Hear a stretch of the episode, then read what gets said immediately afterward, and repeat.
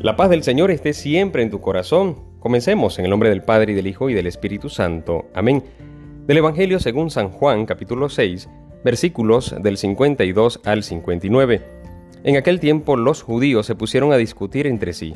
¿Cómo puede éste darnos a comer su carne? Jesús les dijo, yo les aseguro, si no comen la carne del Hijo del Hombre y no beben su sangre, no podrán tener vida en ustedes. El que come mi carne y bebe mi sangre tiene vida eterna, y yo lo resucitaré el último día.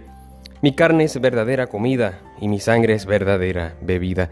El que come mi carne y bebe mi sangre permanece en mí y yo en él. Como el Padre que me ha enviado posee la vida y yo vivo por él, así también el que me come vivirá por mí.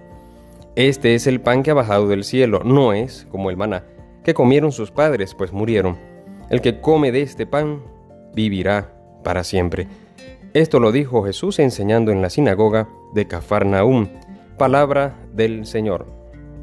Varias son las frases que hoy nos impactan, que hoy deben removernos por dentro.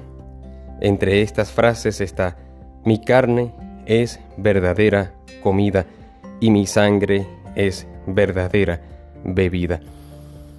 Su cuerpo, su sangre es que lo que nos alimenta verdaderamente como cristianos nos alimenta Cristo. Como cristianos nos alimenta todo lo que viene del Señor.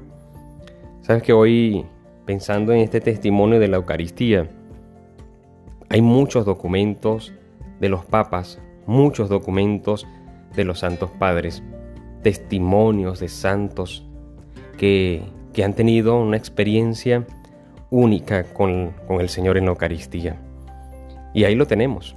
Tenemos documentos, tenemos conferencias, tenemos homilías hermosas, tenemos, como te dije, testimonio de personas muy cercanas a nosotros que realmente reconocen a Jesús en la Eucaristía y todo toda su vida gira en torno a la presencia eucarística y de allí se desprende la alegría, la fortaleza. Cuando yo veo una mamá que que bueno, se le murió su hijo y veo a los amigos, a los compañeros de su hijo llorando, casi que arrastrándose en el suelo, porque realmente le ha pegado y cuando la veo a ella polomada, cuando la veo a ella como un roble, cuando la veo a ella diciendo tranquila, más bien dando ella consuelo a sus amigos y, y el consuelo a los compañeros de su hijo que ha muerto, yo digo, yo digo algo debe tener esta mujer. Y ese algo es la fe. Y ese algo es sostenerse en Cristo, quien, quien nos llena de fuerza en los momentos de debilidad. Reconozco también y recuerdo a mi mamá cuando... Eh, porque te hablo de documentos? Porque pueden existir muchos documentos y puede, puede haber mucho testimonio. Pero yo recuerdo que mi mamá nos decía, y, y me refiero a mí, me decía los domingos, hijo, vamos a misa, a la última misa de la tarde ya. Y yo le decía, eh, tranquila mamá, después de esta película voy. Era la última misa. Yo ni siquiera miraba a mi mamá, yo estaba viendo el la televisión, o sea, estaba viendo la película y le, le hablaba ¿no? a mi mamá. Yo no sé, por eso no, no la miraba ella, yo no sé cómo era la mirada de mi mamá, yo no sé qué le pasaba por la mente le, podía pasar, qué he hecho yo como mujer, como madre, para que mis hijos no vayan a misa. Porque puede que haya esa experiencia de, de la, la culpabilidad de los padres.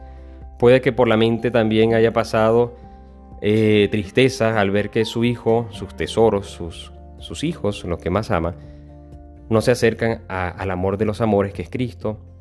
Puede pudo haber experimentado también la rabia y puedo desde el fondo decir, oye, yo tengo la autoridad, así que me provoca es darle dos correazos para que se levante, se viste y venga, porque aquí la que manda soy yo. Todas estas cosas pudieron haber pasado en la mente y en el corazón de mi mamá. Yo le voy a preguntar hoy, ya van a ver, y después les digo qué me dice mi mamá. Pero a lo mejor a ti como madre te pasa lo mismo.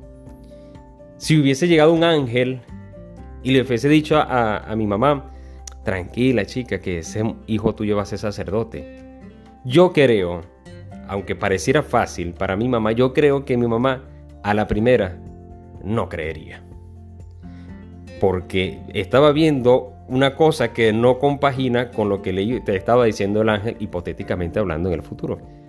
Y le fue dicho el ángel, no, no creo, no creo que mi hijo vaya a ser sacerdote. Y claro, y después a lo mejor sí, y se tranquilizaría. A veces pensamos que es como más fácil que venga un ángel y nos diga ante esta situación difícil la respuesta o cómo vamos a salir de ella. Pero es que también si el ángel llega, es, es probable que yo le diga, no te creo. Porque es que vemos algo tan imposible. O también vemos algo que nos gustaría para tener la solución.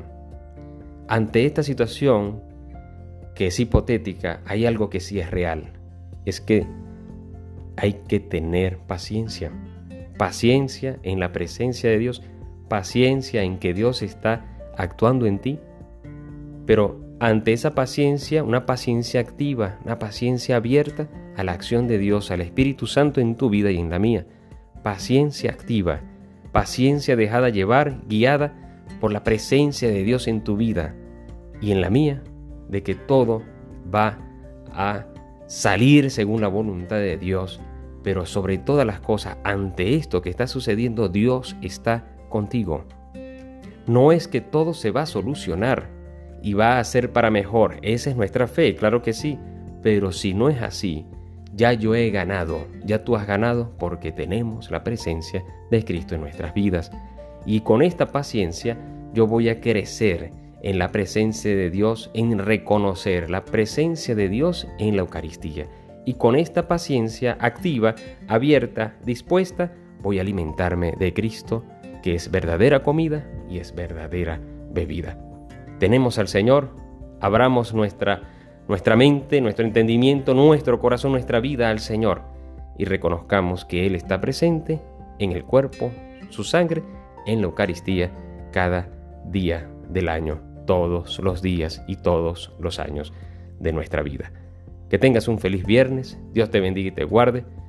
En el nombre del Padre y del Hijo y del Espíritu Santo. Amén. Recuerda, ora, ten fe y escucha que el Señor ya te está hablando.